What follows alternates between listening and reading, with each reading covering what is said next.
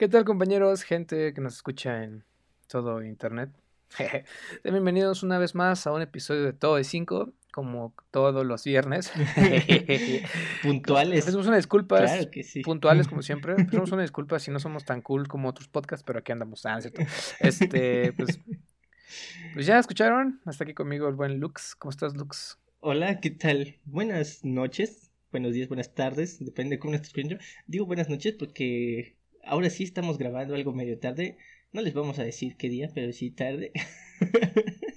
y, pero sí, ya estamos grabando algo tarde. ¿Tú cómo estás, Rodas? ¿Qué tal está tu semana? ¿Cómo te fue?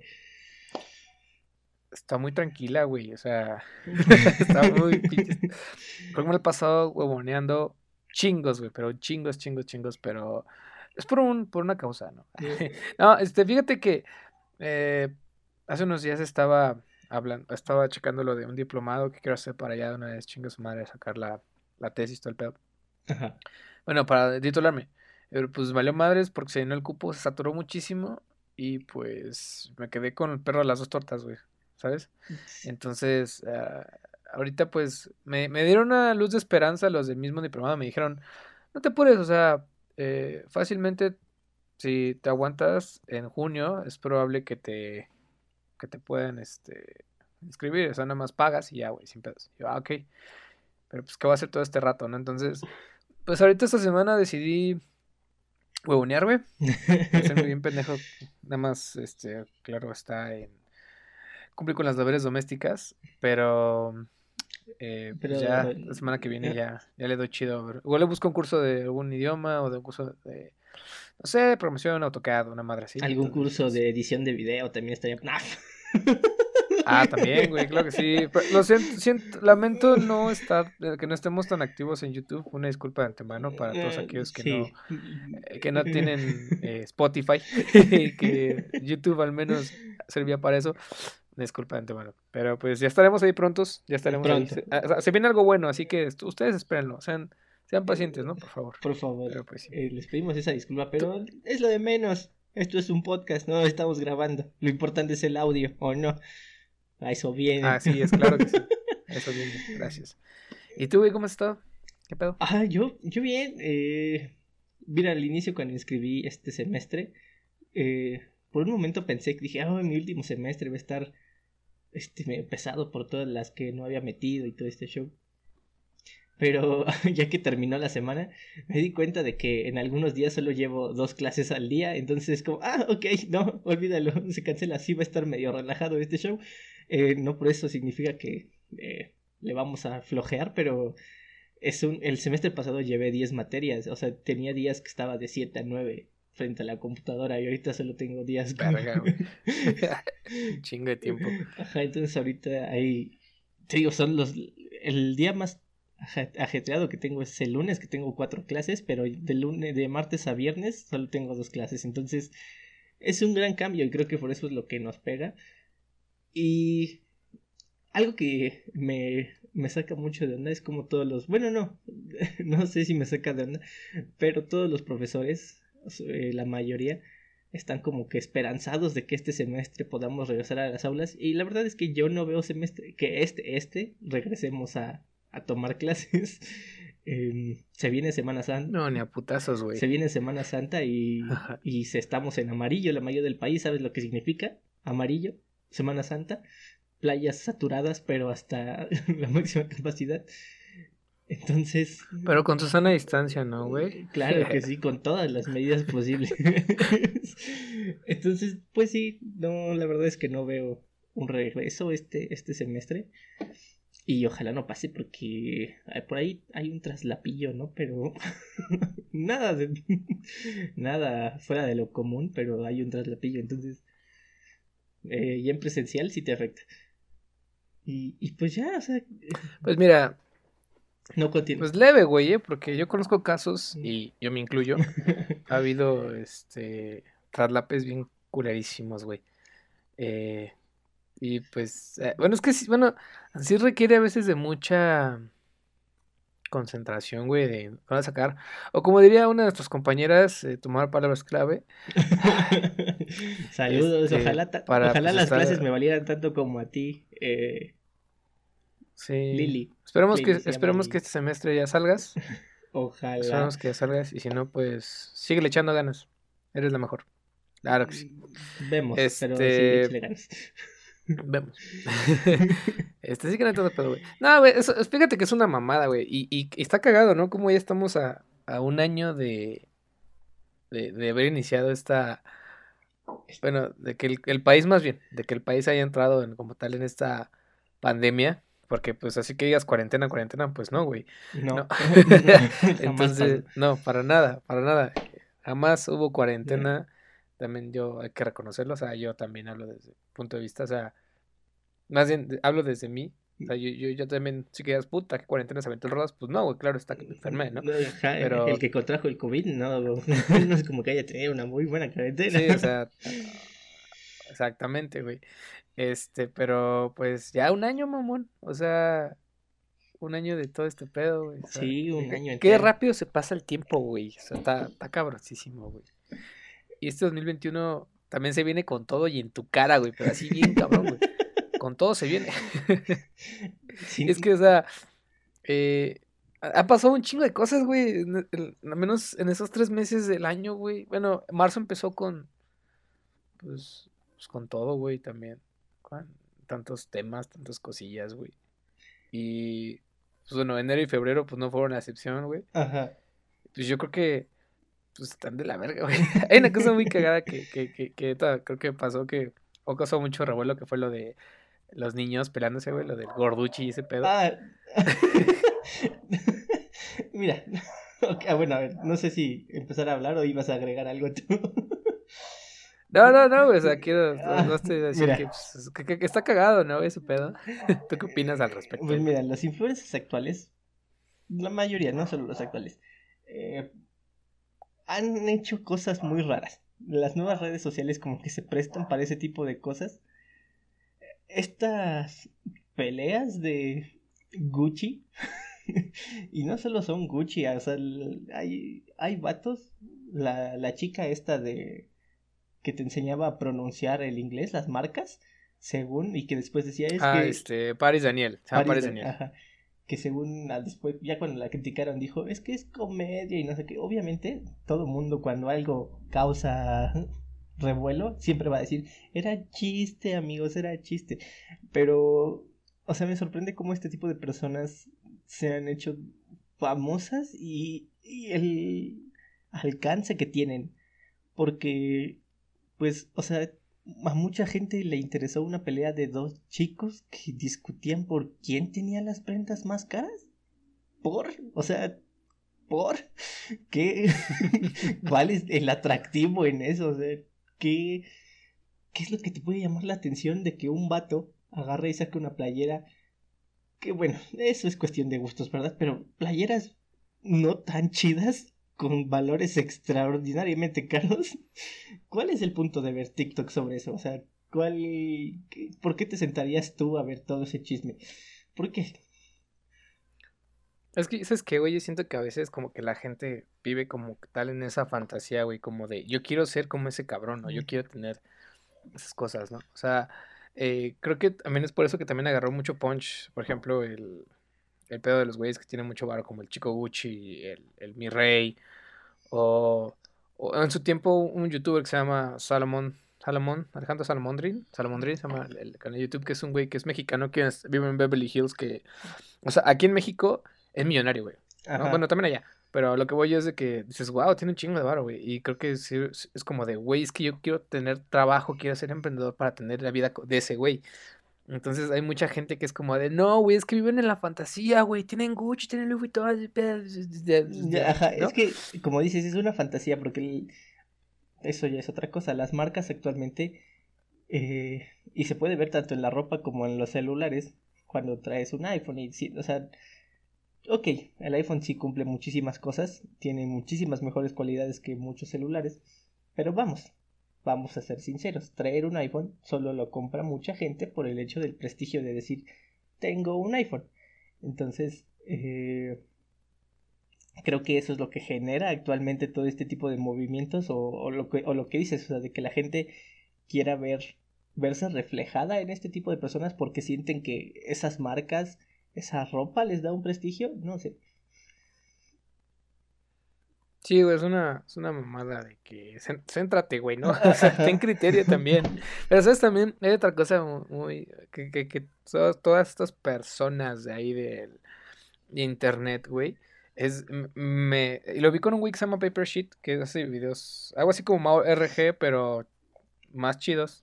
Pero sin reírse. Te odio, Mauro RG. Ajá, sin meterse al chisme así. Em, sí, te odio. Bueno, el caso es de que eh, este cuate dice que actualmente mucha gente, güey, se escuda, o muchos pseudo influencers, y, y fíjate, te basta, güey. Mucha gente se escuda diciendo, es que es un personaje, güey. Yo no sé si a chinga tu madre, güey. Eh, así eres tú. o sea, personaje, personaje nada, güey. O sea, no mames, ¿no? Porque, o sea, tú puedes hacer un chiste de. O sea, hay gente que se. Bueno, no, no chiste, más bien puedes, puedes hacer un comentario de no sé, los güeyes que, critican a la gente que eres naco si pasas con el pedo. Y dicen, no, güey, es que soy un personaje.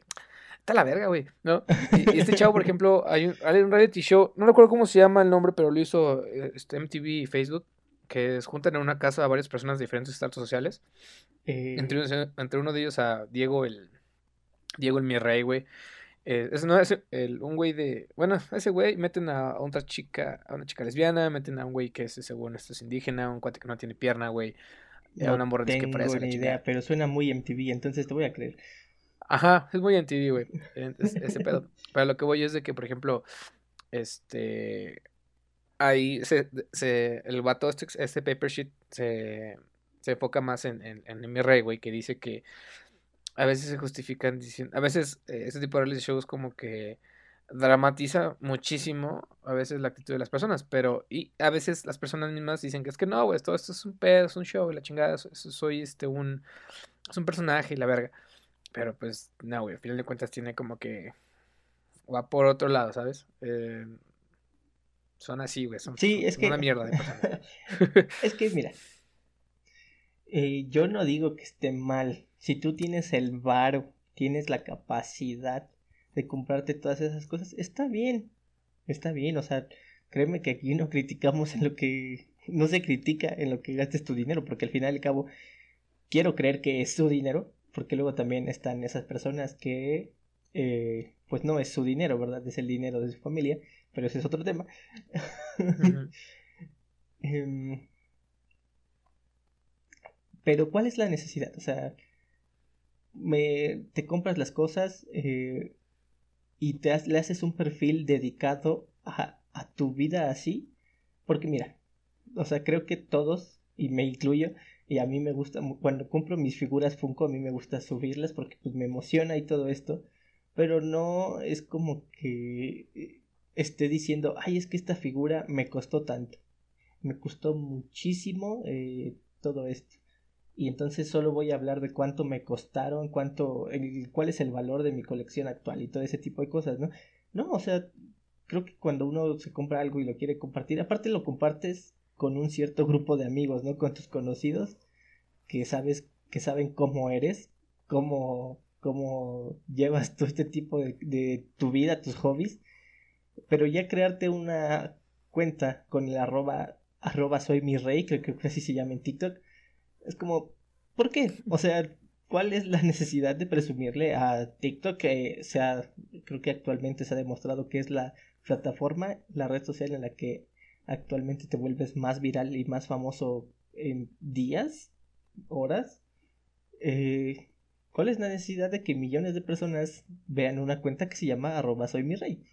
O sea, no... Pues mira, ejemplo, ese güey, por ejemplo, le, mm, hasta ahorita empezó a caer en las excentracidades, güey. Porque en un principio, y él lo sostiene en algunos videos, que él dice que no, güey. O sea, yo me pongo a hacer payasadas y mamada y media para, pues, hacer justamente, hacerme viral, güey. Porque si tú ves videos de antes que sacaba en TikTok, es como de, a ver, este, pues ponte a jalar, este, no estás, no estás pendejo, ponte a, chambearla, a chingarle, güey, para que saques tu propio negocio, tengas dinero y la chingada. Así, así, y así le eches ganas, güey, para que acabes como yo, ¿no? Pero digo que a veces la gente, no sé, güey, a veces quiere, o sea, es que internet es, tiene muchas cosas, ¿no? Muchas, muchas variantes, ¿no? Y el pedo a veces de que a veces te quedas, a veces te quedas tanto, o sea, que hay gente que se estanca en, en una burbuja, güey, no quiere salir de esa pinche burbuja, güey. Por eso que se hacen tan famosos estos güeyes, así también como tanta banda que sube videos bailando, güey, que hay una madre que se llama Crew, Crew Privé, güey, es una, son como seis güeyes, una chava y varios vatos, se pueden bailar de la chingada, es ah, ok. Es como hace mucho decíamos, ¿no? O sea, quizás esto es una red social ya para muy chavos y tal vez no, entendamos, no entendamos muy bien cómo está el pedo. Pero deja tú eso. Pero pues a final de cuentas. Si fuera pues solo para chavos, veríamos más tendencias de baile, eh, más tendencias de retos, lo que quieras y todo esto. Pero dime, o sea, ¿por qué a Joaquín de 6 años le va a importar ver cómo un vato está contando su dinero ahí en un video de 30 segundos? ¿Por qué? o sea, te digo, eh, no es que sea solo para chavos, sino que siento que se ha mal enfocado la, la red social. Y no solo con, con, estos vatos que presumen todo, sino que con los bailes eh, subidos de tono, eh, con retos que ya son de estúpidos, pero los retos estúpidos han existido de YouTube, entonces creo que eso, es una constante.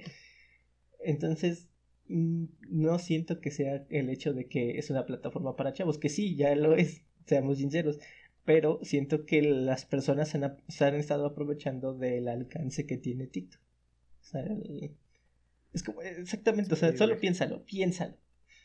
Si, imagina si ves a tu primito de 6, 7 años en TikTok y está viendo como este chico, no sé cómo se llama, pero se volvió tendencia como Gorduchi, entonces discúlpenme, perdón, esto, este vato presumiendo que tiene dos pares de tenis de 14 mil pesos cada uno, ¿por qué? O sea, ¿por qué tu primito de 7 años tiene que estar viendo eso? Pues en primera no debería porque, ojo papás, ajá, no también. Es un niño. Pero bueno, estamos aquí para eso. Y pues nada más tengan criterio, chavos. Eso es todo. No crean todo y háganse, háganse sus propias cosas. No crean seguir un modelo. Crean de ustedes mismos y hagan su propia personalidad. Bueno, comencemos. Comencemos.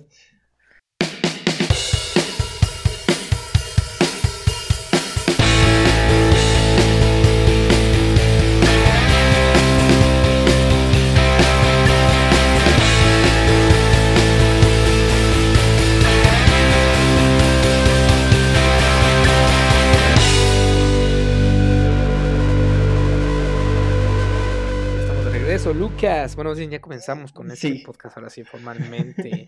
¿De qué vamos a hablar hoy, Lucas? Tienes a nuestra gran audiencia. Ay, claro que sí. Miren, em, aprovechando que ahorita está de moda, ¿no? Por todo esto que se está viviendo. El mes de marzo, más que nada.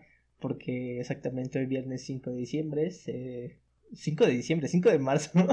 Sí, huevo. Venimos del futuro. Este uh. viernes 5 de marzo se estrena el, el final de la serie WandaVision. Eh, y también en dos semanas se estrena el corte de Zack Snyder de la Justice League, que va a durar cuatro horas. No sé cómo voy a aguantar yo ver una película de cuatro horas. Pero bueno, o sea, creo que este mes eh, las tendencias de superhéroes van a estar al tope. Entonces, eh, aquí mi compañero, mi co-host, mi amigo, me cumplió el deseo de esta noche les vamos a hablar de nuestros top 5 de películas de superhéroes en general, eh, no solo del MCU, sino de todas las películas de superhéroes que se han hecho, em, para abarcar todo, porque solo hablar de las del MCU después es, ay, ¿a poco? ¿Por qué no incluiste esta y todo esto? Entonces, mejor de una vez todas las superhéroes, así, al tiro, ¿cómo va? De huevos maestros. Maestres. Maestres, maestres, maestres. Em, tú, bueno, a ver, para empezar, así, para introducir. ¿Recuerdas cuál fue la primera película de superhéroes que viste? O sea, ¿qué fue lo primero que viste? ¿O cómo fue tu, ah, claro, o cómo fue tu acercamiento al cine de superhéroes? Eh, como tal superhéroes, me acuerdo que yo veía la serie de Spider-Man. Eh, esta famosa serie que hablaste, hablaste de ella el episodio, hace dos episodios. Este, yo la llegaba a ver en. No es cierto, pinche chismoso, güey. No, mi primer acercamiento fue con Justice League. Justice League Unlimited. Sí, claro. Con esos programas y con, y con Batman de Sirius. Ese fue mi primer acercamiento con superhéroes. Dije, wow, qué chido, güey. Y posteriormente, en esos años, más o menos, salió la película de Spider-Man, güey. por, hecha por Sam Raimi. Sí, Sam Raimi, el director. Ajá. Ajá. el que sí hizo esas y las de. ¿Cómo se llama? ¿Cuál fue la. las de Ash versus. Pendeja que dijimos. eh... Ash vs. The Devil, ¿no? Ash vs. Evil Dead. Ajá. Esa pues. eh, estaba escuchando, güey. Dije, qué pendejos, güey. Pero bueno. Eh, y, y, sí, o sea, a, a, mí me gustaba mucho superhéroes. Te digo, este, estuvo tan cabrón porque. Eh, primero la serie animada, pues está muy chida. Y luego, porque pues ya lo sabemos que tiene muchísimos personajes buenos y la chingada. Y Spider-Man, pues también es una es un película, güey, que para aquel entonces los efectos estaban muy chidos. Sí. Y pues la historia también está padre y está bien, está bien adaptada, ¿no? Y también me gustaba mucho, porque yo recuerdo que tenía el DVD de, de Spider-Man, de la primera, con Tobey Maguire. Y me acuerdo que en el DVD venían, antes de empezar la película, te metían las dos canciones, güey. Que una es, creo que una me creo que una canción es, me parece que es de Audio Slave, de algo así de Hero. Ajá, está muy chida. Sí, es muy buena. De hecho, para escuchar un fragmento y la otra, aquí porque la otra me gusta no mucho esa canción. Vamos a ponerla, claro que sí.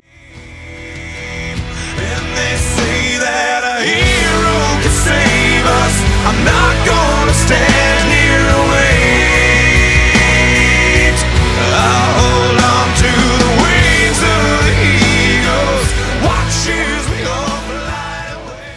Ajá. Y también hay otra, hay otra canción, está muy buena.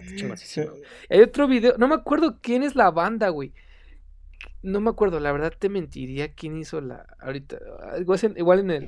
No, que avanzamos en el episodio, te digo quién es la, la los güeyes que tocan este la canción Spider-Man. Pero está muy chido porque en, el video musical están tocando en un, una madre así, de repente en el techo, pues aparece Peter cuando, cuando, está, se está agarrando, güey, que acaban de cortar y cae una gotita, güey.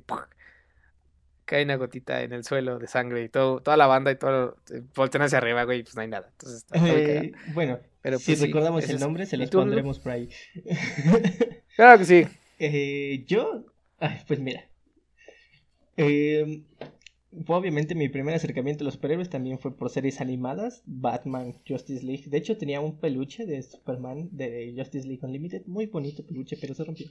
Eh, de las películas, según yo, la primera película que recuerdo que vi alguna vez de superhéroes fue Superman Returns. Eh, mm, pero, ufas, pero, pero, pero eh, en esos tiempos me aburrió y recuerdo que me dormí y, según yo, ya en el 2002, cuando se estrenó la primera Spider-Man, pues yo tenía tres años, entonces no recuerdo nada. Mi primer recuerdo así con cine de superhéroes es Spider-Man 3, la infame Spider-Man 3. Yo recuerdo que cuando la vi me gustaba muchísimo Spider-Man 3, porque pues uno no tiene criterio en ese tiempo, ¿no? Solo es un niño viendo Spider-Man. y ya después de ahí fue o sea, no sé si fue, o sea, si fue, no recuerdo en qué año se estrenó Spider-Man 3, pero te digo ese primer recuerdo que yo tengo de acercamiento al cine de superhéroes. Y ya después, pues ahí, la primera película de superhéroes que vi en el cine fue Iron Man 1. Porque mi papá me llevó, no sé por qué, mi papá me llevó al cine a ver Iron Man 1 y de ahí se desató todo esto y jamás me he perdido una película de Marvel en el cine. eh, bueno, excepto por New Mutants que se terminó viendo en Cuevana, pero eso por la pandemia, ¿no? Pero no vale. pero sí, eh, Spider-Man 3. Qué padre era Spider-Man 3. O sea, todavía la recuerdo con cariño el baile de Peter. Mala película, pero. pero muy disfrutable. Pero bueno, eh, pues les veníamos a platicar nuestro top, ya englobando todo este tipo de películas. Ah, espera, antes de seguir, este es la canción de Hero es de Chad Grower y Josie Scott. Y la otra que te digo es, se llama, creo que es What We Are About, de Sun 41, creo que sí sabe. Creo que sí, si no, Z les vuelvo a recordar. Claro que sí. Sí, sí, sí, se llama, es de Sun 41, este, What We Are About. Está muy buena también. Va, va, va, va. Sí, escuchen todas las canciones. Luego en las películas de superhéroes, antes más que nada, antes cuando se hacían canciones originales para las películas de superhéroes, salían como algunas muy padres. Ahorita como que ya no se hace tanto. Pero bueno, eh, ¿Qué tal te parece si empiezas, amigo Rodas? ¿Cuál es tu, cuál es tu número 5 de películas de superhéroes?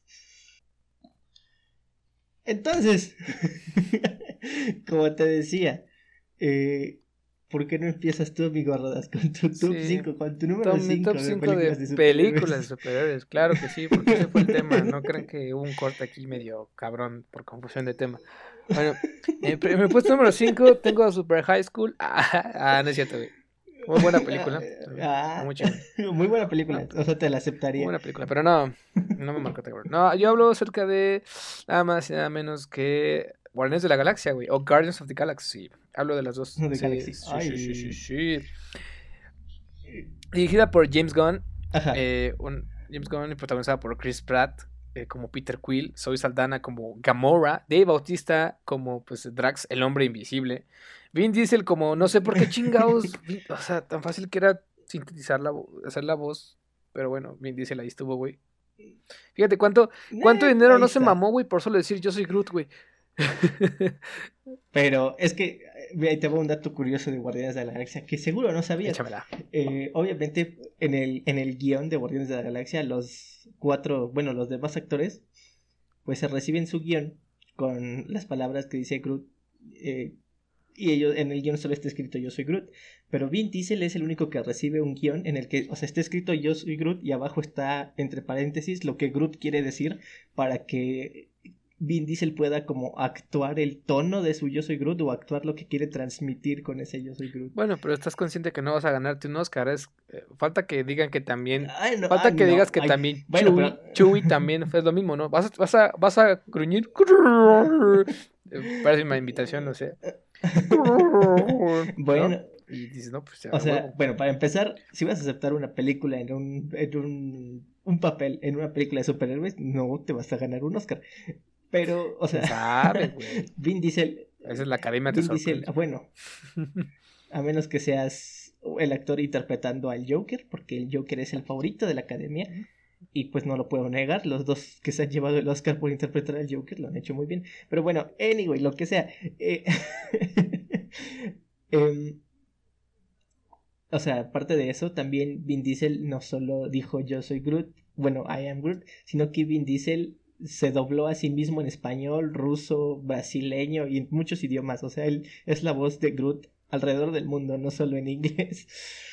Anyway, anyway está bien. Anyway, Gracias, por, darnos ese dato curioso. Eso, sí te lo aprecio. Eh, te decía el papazote Bradley Cooper como Rocket.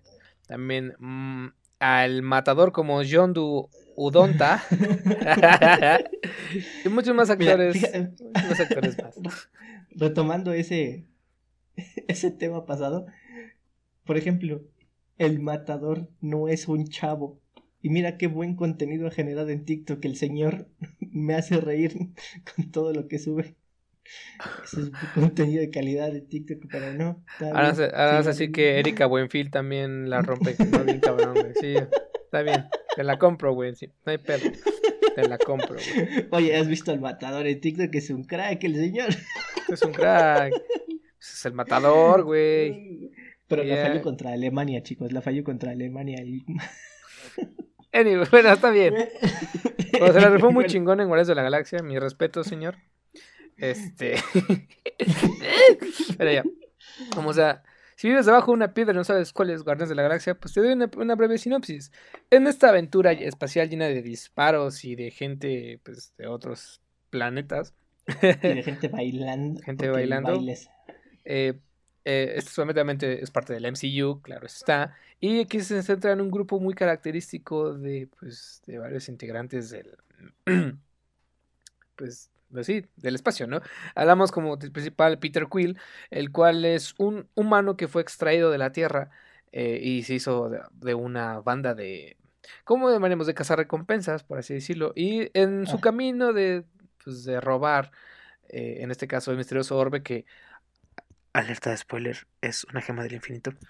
Eh, resulta que esta gemita, pues era parte de este, este, esta reliquia que no sabía Peter Quill qué pedo, sino que fue contratado para, pues era para Ronan, Un, un vasallo del buen Thanos que después le rompe su madre. Pero bueno, son historias engarzadas que al final de cuentas acaban siendo un mismo grupo. historias engarzadas. Sí, pues claro. Pues sí, güey, porque al final de cuentas todos. El programa de. Había un programa así en Azteca. Sí, en TV Azteca, güey. Historias engarzadas.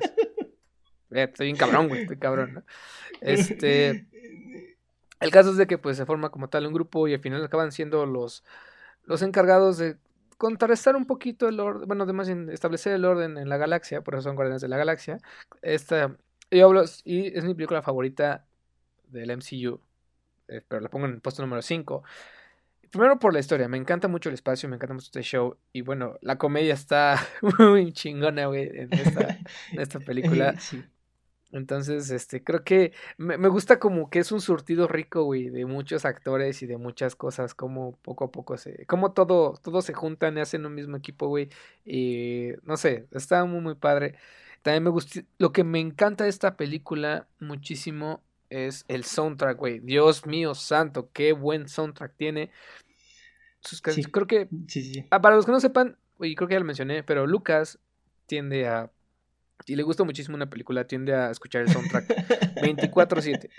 Y de alguna forma también yo le como que adopté ese estilo, ¿no? Porque, por ejemplo, cuando salió Black Panther, puta, güey, todo el Senado escuchamos... Salíamos acá... Acá, puro Wakanda, Wakanda Forever, güey.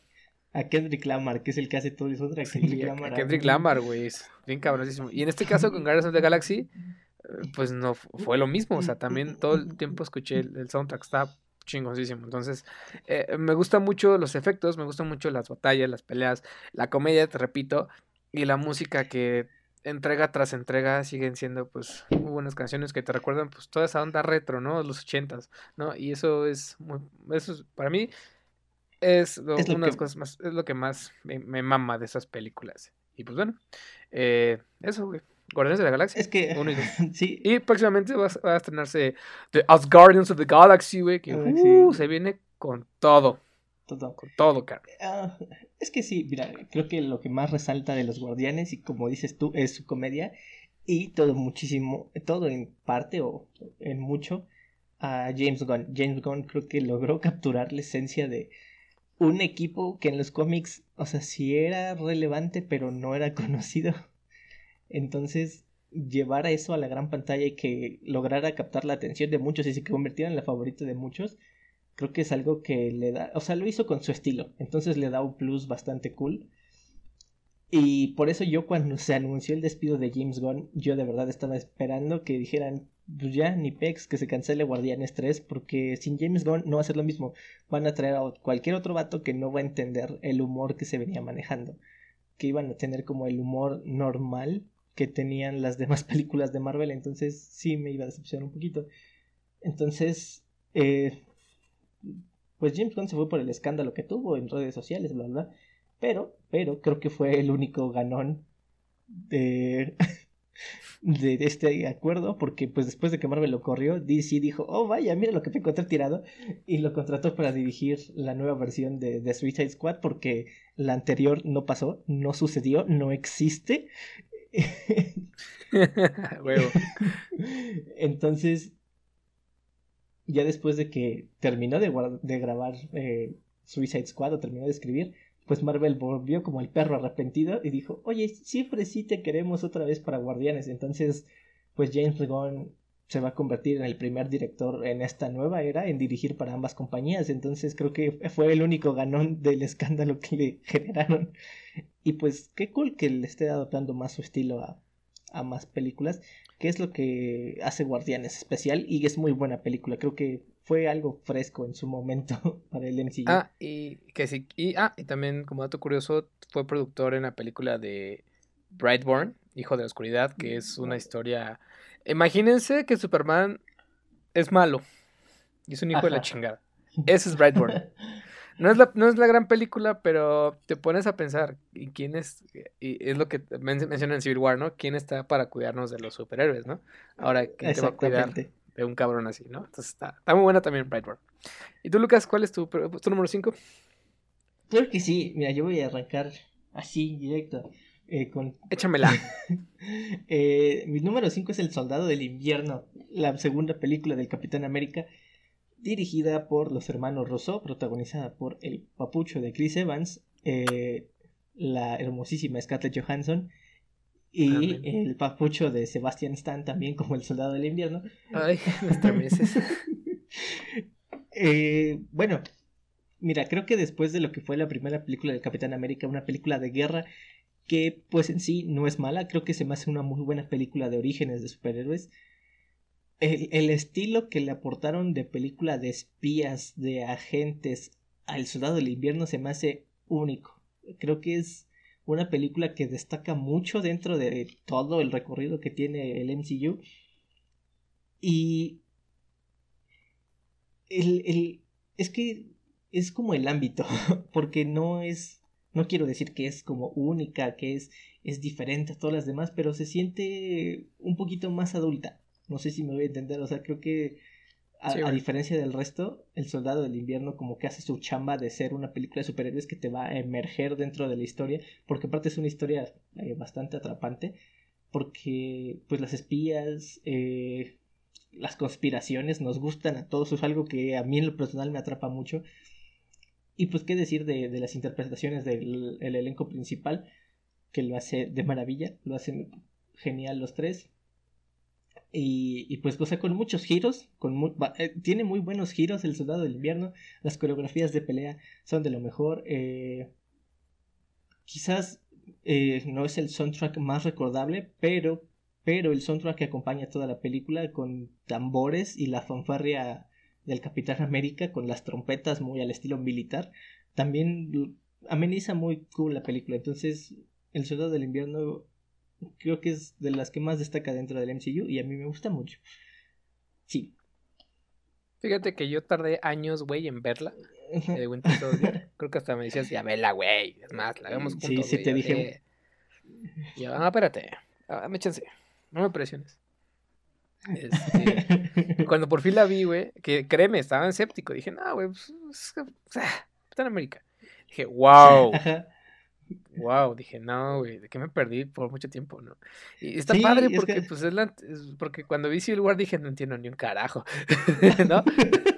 Sí, sí. O sea, tenía como, como que la idea de más o menos por dónde iba el show, eh, con lo del varón, que, bueno, el varón, este, como sea, whatever. Eh, el caso es de que dije, wow, es muy buena película, güey. Eh, y, o sea, uno está acostumbrado a que siempre están las risitas, están los chistes. Sí, hay escenas serias, fuertes, de madrazos y lo que hacen en el MCU. Pero cuando introduces como tal eh, esta historia, dices, oye, espérate. ¿Y mis chistes a cada dos segundos, dónde están? Ajá, exacto, también. ¿Dónde, dónde están mis, chistes de Thor Ragnarok y de, y de Ant-Man? ¿Ontan? y, eso es lo que es lo que está chido, güey. Porque, ¿sabes que Creo que hay algo que eh, lo hemos mencionado muchísimo. Eh, y eh, creo que más al rato. por ejemplo, DC se caracteriza por. Igual y no da historias acá tan taquilleras como, como, como lo llega a ser Avengers por la producción. Igual siguen siendo películas muy buenas, muy chingonas. Pero tratan temas más, más oscuros. O sea, con Aquaman le dieron un giro completamente porque está como que más light. Es que pero era, necesario. o sea que, ajá, eh, sí, un cambio, al personaje de Aquaman era necesario porque Aquaman era un personaje que siempre era menospreciado. Entonces, ¿qué haces para que un personaje que siempre ha sido considerado como un pelele eh, tenga más atención? Haces una buena película de él, le das un giro así como que más, eh, más real, porque pues en sí la película trata de eso, ¿no? De, del heredero al trono. Y pues pones a Jason Momoa como Aquaman, ¿no? ¿Qué más puede hacer tomar en serio a Aquaman que escoger a Jason Momoa como Aquaman? sí, es, es algo chido, ¿no? Que se tomen un poquito más en serio ya las películas de superhéroes. Pero bueno, eh, hablando, o sea, sigamos con esto.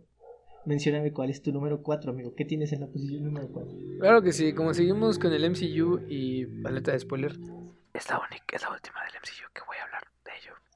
Este, yo hablo de Avengers Endgame, joyota, güey, joyota las películas de Avengers, que eran cierre de la última fase. De 10 años de historias. 10 años de historia, qué buen cierre.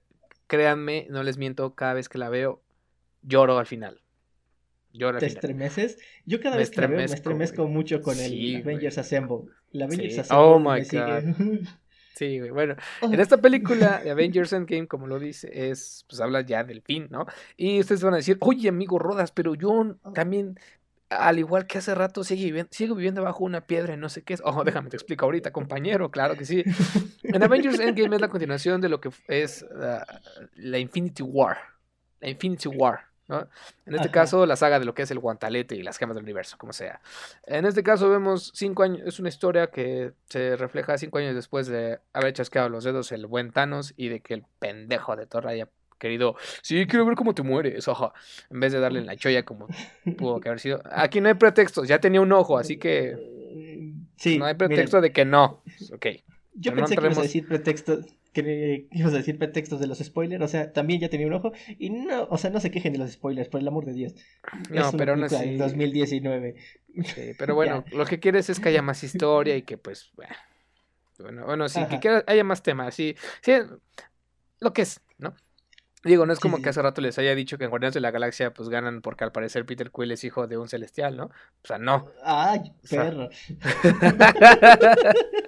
¿Lo, dije bien, papá, sí lo dije bien, ¿no? lo, dijiste perfecto, papá. Ah, eso. Bueno, en este caso, Avengers Endgame, pues como les digo, es, la continuación de Avengers Infinity War cinco años después de cómo estuvo todo el show, todo el caos y cómo es la vida con la mitad del universo, ¿no? Cómo es que todo regresa a esa parte, ¿no? Lo más interesante no es la primera hora y cacho, las primeras dos horas que dura la película, las primeras dos horas de la película en donde se la pasan hable y hable y hable que también es, es, es, muy importante toda esa sección porque ahí te explican cómo ha sido esa metamorfosis de cada uno de los superhéroes, ¿no? Cómo la culpa los ha invadido, cómo la tristeza, cómo la nostalgia y cómo esa impotencia y el miedo en ellos eh, refleja justamente su comportamiento. Vemos a un Tony, a un Tony Stark retirado que no quiere saber nada, quiere asustar a su familia, cosa que no vimos en todas las películas, que al principio tiene, tiene eh, como tal ese ideal de quiero proteger al mundo, pero después dices ¿Qué pasa con Tony? Tony se, yo lo veo así, Tony como que se ablanda porque ya tiene a su familia y dice, no, güey, no me quiero meter en pedos, quiero estar bien. Que, oh, sorpresa, oh, sorpresa, ah, nada, no les voy a decir, digo, pues hizo lo que tuvo que hacer Tony. un minuto de silencio ya, porque no voy a permanecer un minuto callado. Ok, okay bueno. para no hacerles tanto rollo, Avengers Endgame cuenta con un chingo de presupuesto. Eh, desbancó a Titanic, me parece, ¿no? Sí, desbancó a Titanic. A, Titanic y Avatar. Avatar era la película. O sea, las dos películas más taquilleras eran de James Cameron. La primera era Avatar, la segunda Titanic. Y pues llegó Endgame a decir: ábrete. Tómela, sí se puede, con todo el CGI. Ah, le dijo Avatar, ¿ya viste carnal? Sí se puede con todo el CGI. Este, que curiosamente, pues soy, soy no, sí soy Saldana, sí. Sí, Soy Saldana también sale en esa película. Ajá, bueno. Soy Saldana es, eh, es parte de las dos películas más taquilleras de la historia. Wow, deberán darle un Guinness, güey, ¿no? Será chingón. Porque en las dos sale como, bueno, no, no, olvídalo. Como sea. Sí, anyway. El caso es de que, pues como dijo Lucas hace rato, hay una escena que creo que es la cumbre de toda esta película, que es cuando se agarran a golpes y todo el mundo regresa de ahí y dices, oh Dios mío, ¿sabes? Sientes como que esa tienes esa sensación, güey. Está súper chida esa, esa parte de cuando se agarran a madrazos. Cuando, lo siento mucho, cuando el Capitán América agarra el, el Mjolnir, dices, oh Dios mío, por favor, tráigame, tráigame unas esponjas porque acaba de chorrear el piso. No sé, lo siento, perdón por expresarme Chorrear la sala, ¿no? Sí. Por chorrear la sala, güey. Estuvo muy cabrosísimo esa película. Estaba, recuerdo cuando fui a la. Una disculpa, mis amigos, si no fui con ustedes a la premier, tanto a los jefes como a Senado, pero pues, fue con mi carnal, fue un momento especial. Pero pues wow. Que por cierto, saludos hermano. Qué pena que te dormiste un, pues, como 30 minutos, pero da igual. Te despertaste en el número bueno. pero bueno, es que este, Avengers Endgame se de medianoche no es para todos, ¿no? No, güey, fíjate que fuimos temprano a las... O sea, no alcanzamos la, la, la premier, porque pues alcanzar la premier era mucha suerte o, o era mucha suerte, la neta. O, sí, o tenías un buen horario, algo así. Pero yo la vi después, o sea, la vi eh, el, mismo día que se estrenó, pero no la vi en la noche, nada más la vi como a las 6 de la tarde, güey. Este, ah, ok. Entonces, pues no, me perdí nada. Bueno, sí me spoilearon lo de Mjolnir, pero dije, ah, da igual. No pero aún así, güey, me valió. No, el spoiler no importó, güey, porque sentí chido. O sea, me encantó la, la escena y todavía me estremezco, ¿no? Pero bueno, Avengers Endgame es mi número 4 en este top de películas de superhéroes. Sí, mira, o sea, eh, Endgame no está en mi top, pero la quiero defender un poquito porque Em, pues sí, cuando se estrenó el hype estaba al máximo y todo el mundo eh, sí, qué padre película y todo esto. Cuando el hype se bajó, la gente empezó a decir, oye, es que es aburrida y no sé qué. Yo no, no se me hace aburrida porque como tú dices, los primeros actos a mí se me hace que están justificados. Eh, más que nada el primero, porque era necesario ver cómo los héroes eh, peleaban con el hecho de haber perdido. No se ve muy normalmente que los héroes pierdan, entonces creo que el primer acto se trata de eso, de ver cómo nuestros héroes perdieron la batalla, o sea, no, no, no lograron su objetivo. Entonces es necesario para mí ver cómo llevan esa, esa parte. El segundo acto, que es el, el total de los viajes en el tiempo, eh, se alarga un poquito, sí, pero pues esa parte es un homenaje a todo el MCU. La parte de los viajes en el tiempo es homenajear todas las demás películas, entonces está cool. Y pues el tercer acto es una explotada de fanservice, pero del bueno a lo loco. Entonces, Endgame, o sea, sí, digo, así no está el mito, pero sí es, eh, es una película muy divertida, muy entretenida y muy buena. Entonces, anyway, muy padre Endgame. Y bueno, mi número 4, para irnos rápidos y tendidos, eh, porque vamos en el número 4 y son 45 minutos. Ah, da igual, güey. La audiencia sabe que si sale esto muy tarde, pues es por, pues por nuestra culpa. Pero de que hay contenido, hay contenido. Así que pues, no hay que preocuparse, güey. Además, estamos editando en tiempo real. mi número mi número 4 es Spider-Man 2. Eh, la secuela de Sam Raimi. Ah, miren, como dije, yo no, no, no fui capaz de verlas al cine. Cuando se estrenó esta tenía creo que 5 o 6 años. Y pues aquí en Tepeji no había mucho cine, no había cines, entonces no había manera de que yo me trasladara cada vez que salía una película de superhéroes a la Ciudad de México o al cine. Entonces estas películas yo las vi en DVDs piratas. y pues Spider-Man 2 es la, lo que voy. Yo recuerdo que cuando la vi por primera vez, pues sí, está muy padre las escenas de pelea y todo esto, pero la parte hablada como que no te atrae tanto. Ya cuando la revisitas cuando eres mayor, dices, Dios mío, qué peliculón es Spider-Man 2. Spider-Man 2 tiene de todo, tiene amor, tiene acción, tiene dilemas morales, tiene un buen villano, tiene peleas entre amigos. Spider-Man 2 es de verdad una locura en cuanto a guion, en cuanto a interpretaciones, en cuanto a historia.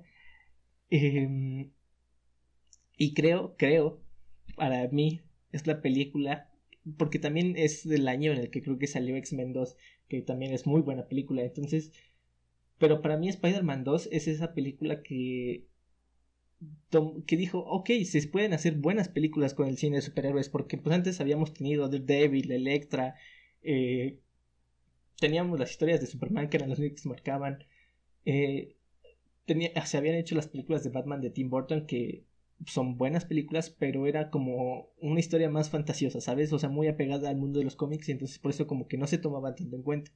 Entonces Spider-Man 2 para mí es esa película que dijo, ok, el cine de superhéroes puede triunfar, puede llevarse y puede destacar. Según, si yo no mal recuerdo, Spider-Man 2 es ganadora de un Oscar por efectos especiales o por guion adaptado. Una de esas dos y no recuerdo bien cuál es, lo voy a investigar bien. Entonces, ahí puedo ver la influencia que tuvo eh, esta película, el impulso que le dio a las otras demás producciones, a las demás casas productoras a decir, cámara va, yo también me rifo películas de superhéroes. Eh, y pues sí, o sea, Spider-Man 2 es la secuela. ¿De qué trata? Pues em, Peter está, lleva ya unos años siendo Spider-Man. Eh, el enemigo de esta película es el Doc Ock, el Doctor Octopus. Entonces, Ay, es que qué más les puedo decir para no spoilearlo tanto. Eh, hay un dilema por el triángulo amoroso que se genera con Mary Jane. Eh, es muy, sacan muchos memes. Creo que es de la película de Spider-Man de la que más hay memes. Entonces, algo muy padre Spider-Man 2. ha marcado muchísima, muchísima tendencia frente a todos. Entonces, pues sí, o sea, la influencia que ha tenido Spider-Man a través tanto para el cine de superhéroes como para la cultura, por la cultura que se desarrolló del cine de superhéroes, eh, creo que es de las más importantes. Por eso está dentro de mi top. Y siento que se podría ganar un lugar más adelante, pero las otras, las de más arriba ya son como mis favoritos favoritos. Entonces, por eso está aquí, en el número 4. Pues mira, en mi número 3, adelantándome esto, también pues, este, ya que lo mencionaste, es, yo, yo considero la trilogía completa de Sam Raimi. Eh, Spider-Man, como tú lo explicaste, y yo siento que la más chida es Spider-Man 2, es la más cabrosísima de todas, por la historia sobre todo, y por esa escena tan icónica del tren, creo que es, mm, también salieron muchísimos memes de ahí, pero es Está, no sé, como que ves como Peter neta se saca todo el fuego y acaba exhausto. Y como la gente dice, wow, güey, es un superhéroe. Eh, él, o sea, pero más bien, wow, un superhéroe también.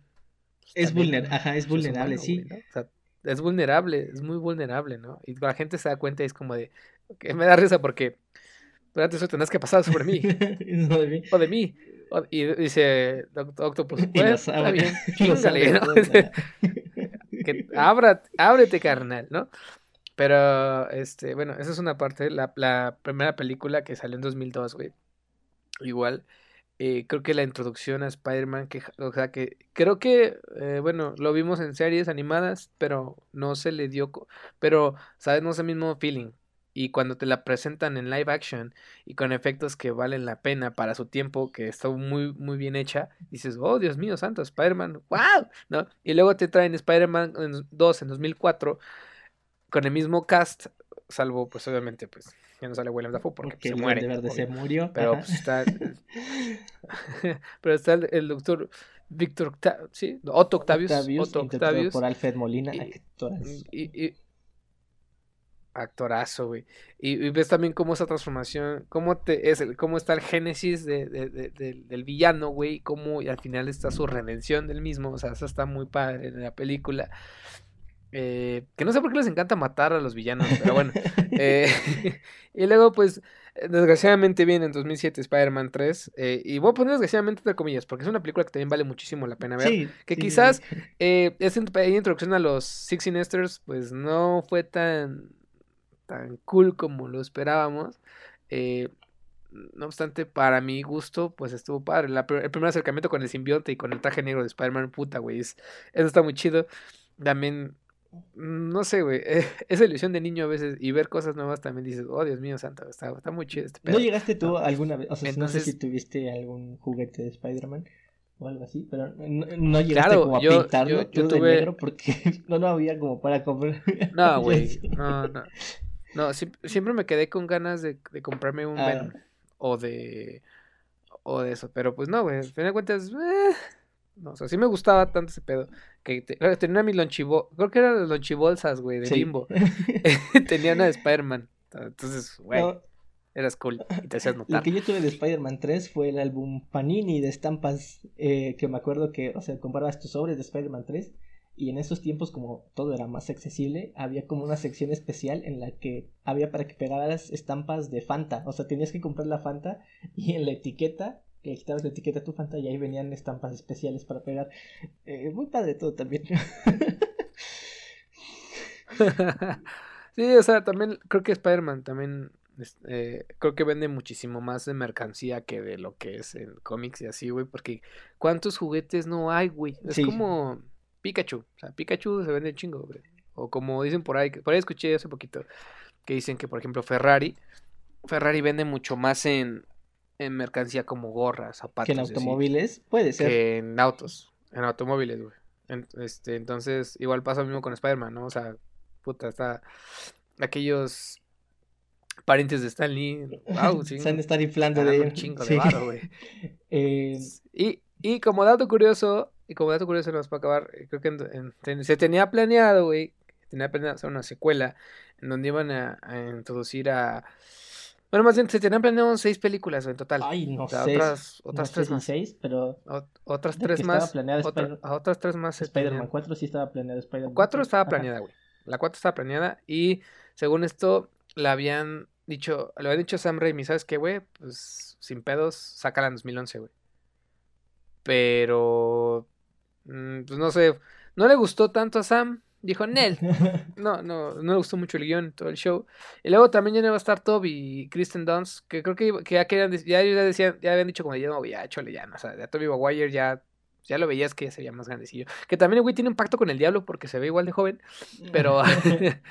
Pero pues, pero pues se canceló por todo este pedo y pues acabó dándonos Amazing Spider-Man, que a mi gusto no es como la película que más me gusta, pero se defiende. Pero bueno. bueno, ¿cuál es el número 3, güey? Antes de dejarnos a Spider-Vergas. Eh, claro que sí. Mira, mi número 3, ya dándole el giro porque estamos hablando de Marvel extremadamente. mi número 3 es la segunda película de la saga del Caballero de la Noche. Eh, mm. Titulada El Caballero de la Noche. Esta es película porque la primera es Batman Begins. Este es Batman The Dark Knight. Eh, pues mira, la trilogía de Nolan en general es ver el cine de superhéroes, porque sigue siendo Batman al fin y al cabo, pero con el enfoque de Nolan que es más serio. O sea, con solo el hecho de que Nolan esté dirigiéndolo así, quien había dirigido Inception y, y después dirigió Interestelar, entonces, pues sabes como que la calidad de lo que ibas a ver. entonces, y tomar al personaje de Batman y adaptarlo a su estilo, creo que es de los mejores aciertos que ha tenido el cine de superhéroes en muchísimo tiempo. Y pues la segunda película que es extremadamente entretenida y con la historia más... Creo que es de las historias que desde el inicio, porque la escena inicial es el Joker secuestrando los camiones escolares, bueno, uniéndose a los camiones escolares. Eh, creo que es de esas películas que desde el inicio me hace sentir tenso. que desde el inicio digo, ay, ¿qué va a pasar ahora? ¿Qué es lo que sigue? Entonces, es verdad que Batman eh, no es como el detective que esperábamos en, en, en estas películas, pero pues no, nadie puede negar que Christian Bale se avienta una gran actuación como Batman. Eh, el comisionado Gordon también, este, se me acaba de ir el nombre del actor. Este... Eh, Gary, Oman.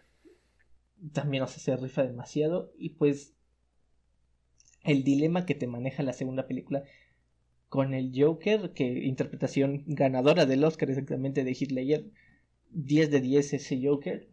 Muy cliché decir que es 10 de 10, pero pues la verdad es que así es, así es, no nos vamos a engañar.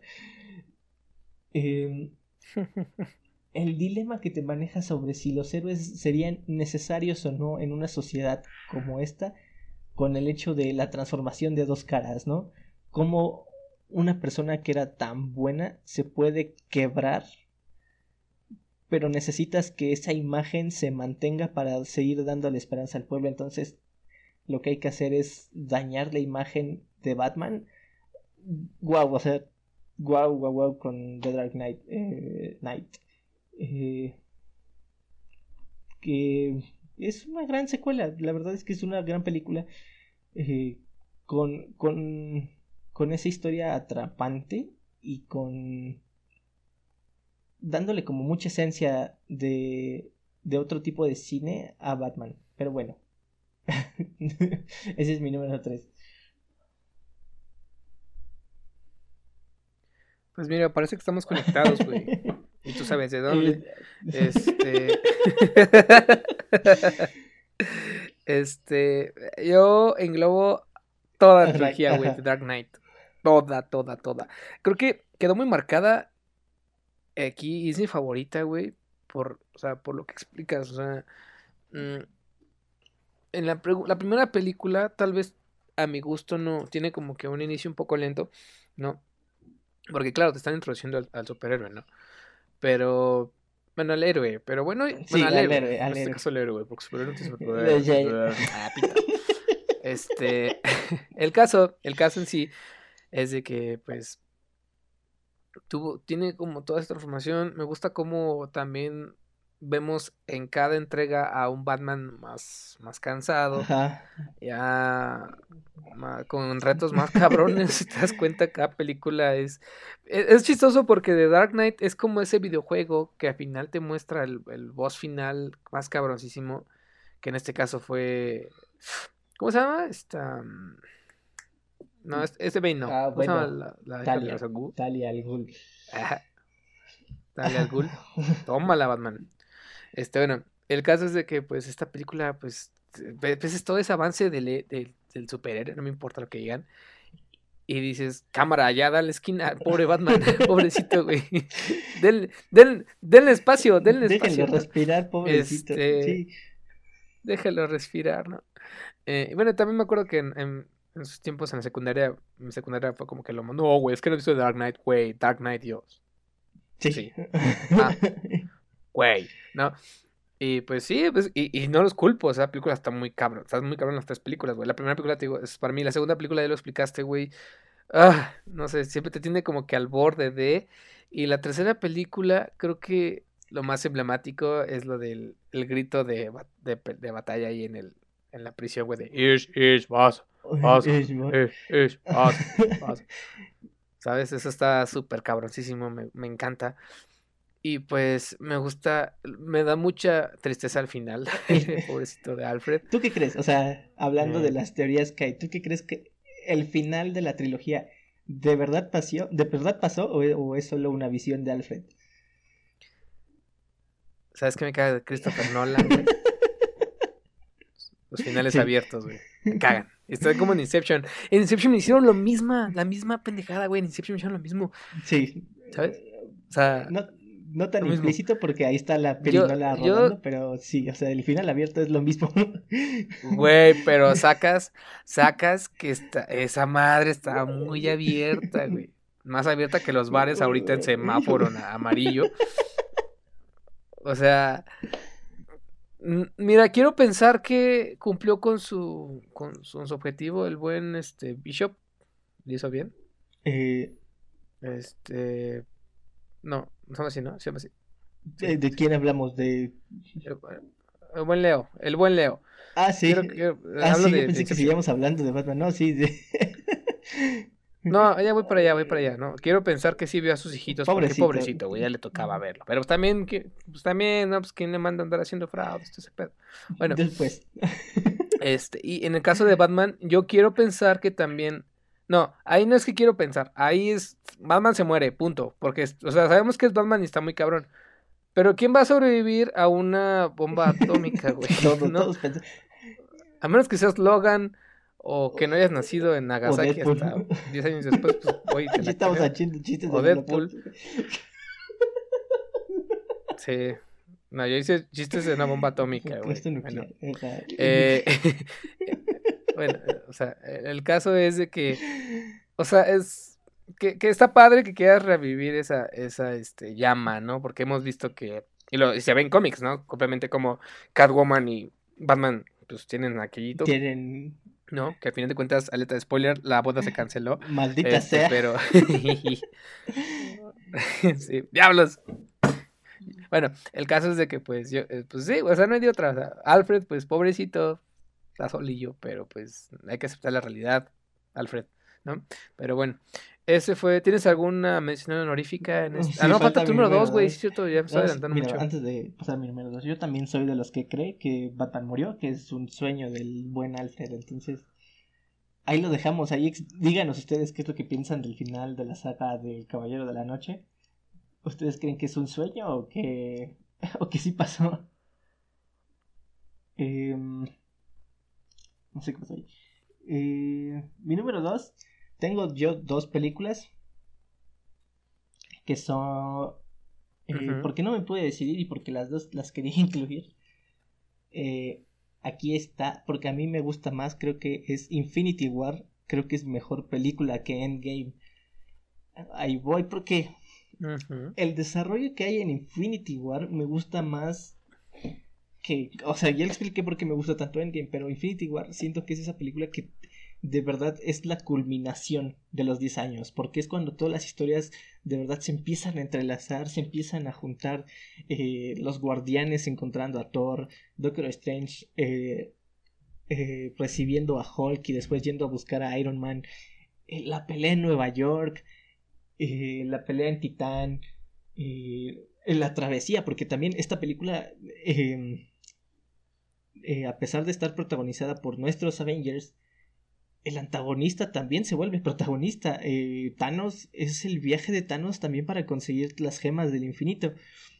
Entonces, creo que todo se complementa de una manera muy muy buena, como el camino del héroe y el camino del villano terminan convergiendo en uno solo, porque a pesar de que hay dos grupos, los del espacio y los de la Tierra, como las historias de eh, el espacio, como Thanos primero vence a los, a los chicos que están en el espacio, a los chicos, a los Avengers que están en el espacio, y después vence a los Avengers que están en la Tierra.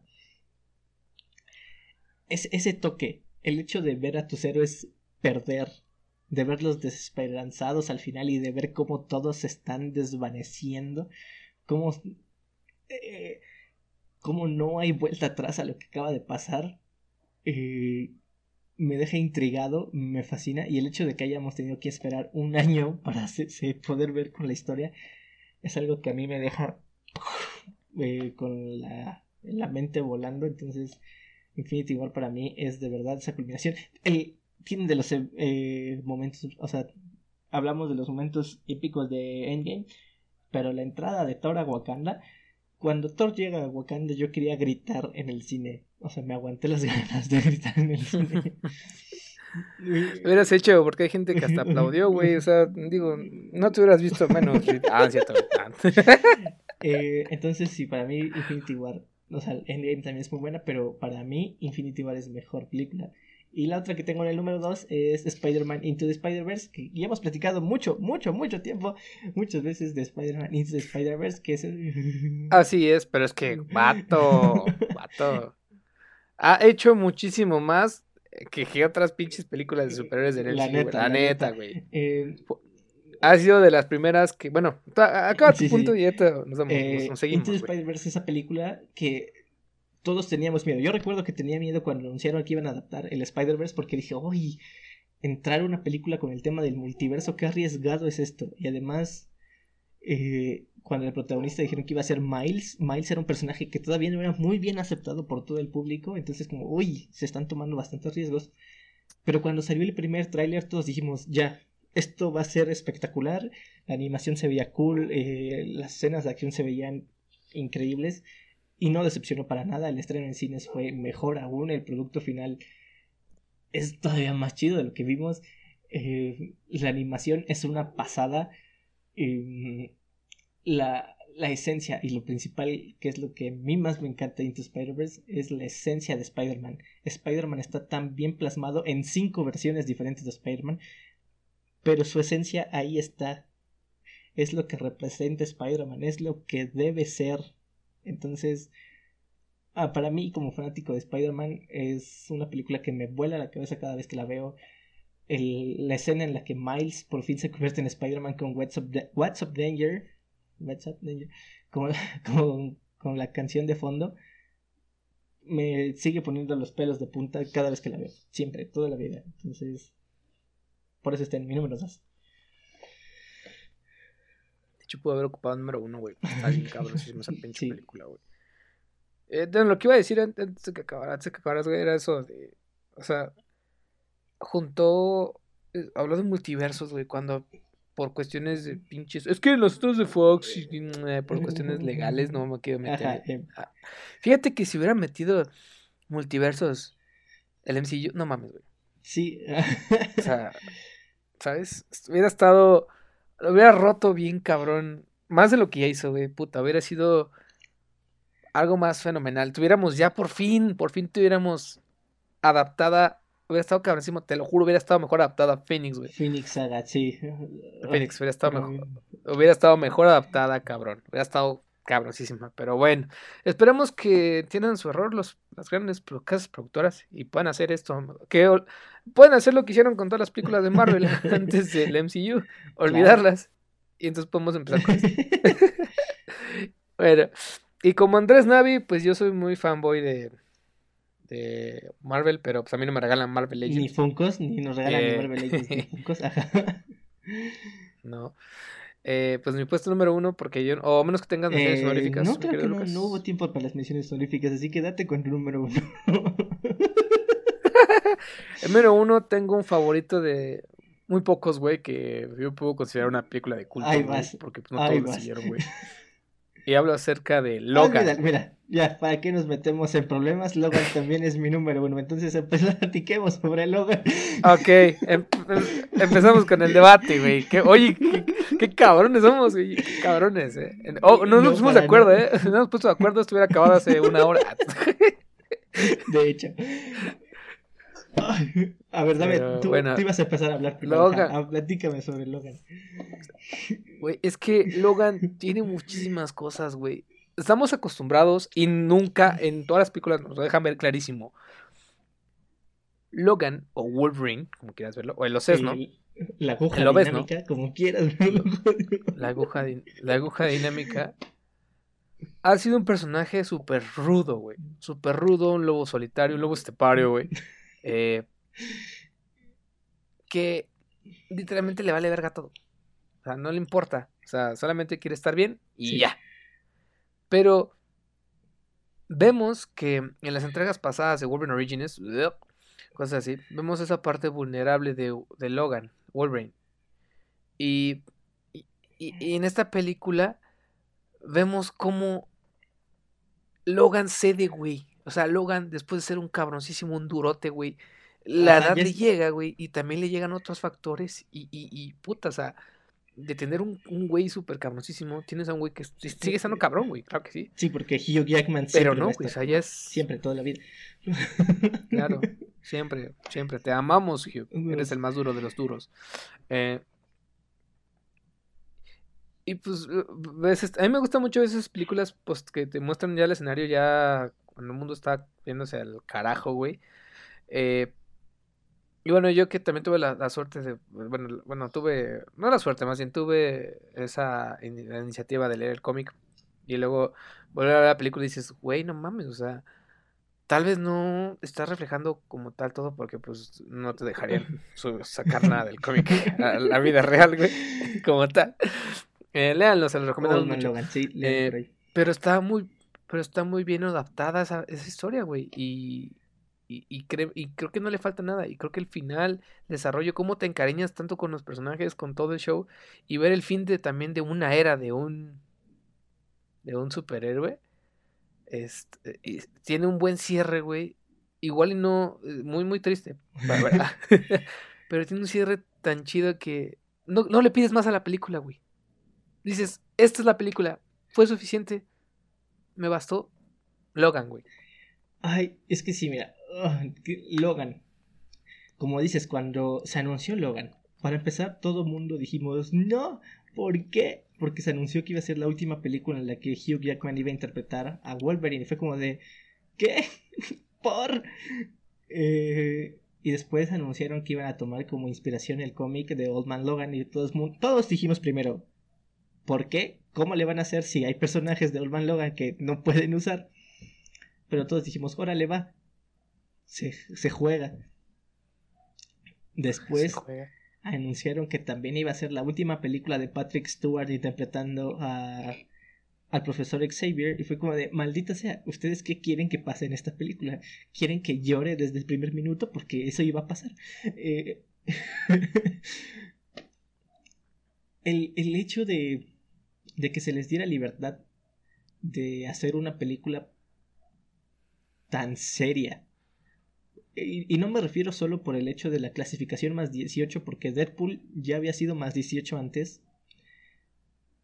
Pero, pero Logan es, es esa película de despedida. Es una. No solo es como el viaje, no solo es la conclusión de Hugh Jackman, es la carta de despedida que él nos. Bueno, es que nos quiso. me refiero por el sentimentalismo que me genera, ¿no? Pero es, es esa carta que de despedida que quería hacer Hugh Jackman hacia todos los fans. Que quería decir, voy a hacer la mejor interpretación de Wolverine que he hecho en los últimos años. Después de 10 años también interpretando el personaje. Em, creo que incluso creo que Wolverine es más tiempo. Eh, el, el, el, cómo llevar la historia de Old Man Logan a tu propio estilo y cómo hacernos eh, empatizar con, esas, con estos personajes que ya se nos van, con, con los nuevos personajes que aparecen, con el road trip eh, que tiene Logan con X23.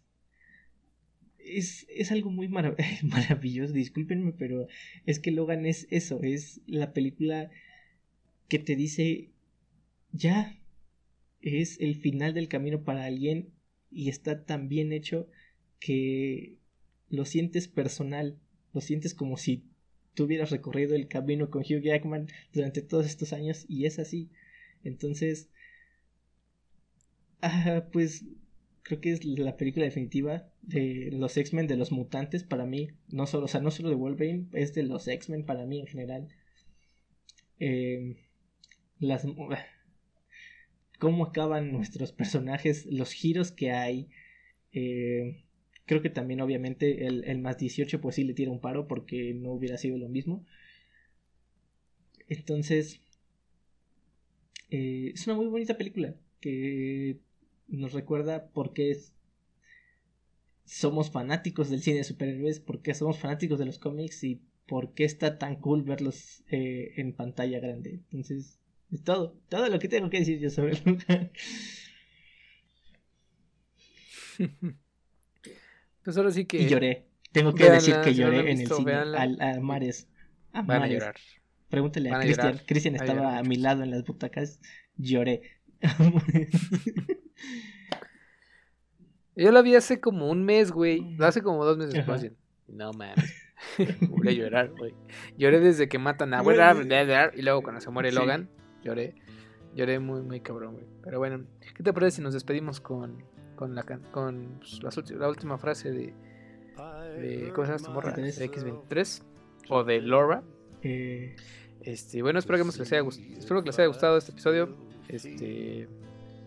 Y pues, gracias. Una, una semana más, gracias por, por, por, por estar con nosotros y pues disfruten este episodio y los demás que se vienen y no olviden seguirnos en nuestras redes sociales. Muchas gracias por habernos escuchado otra semana. Eh, yo fui Lucas y nos vemos la próxima semana, amigos.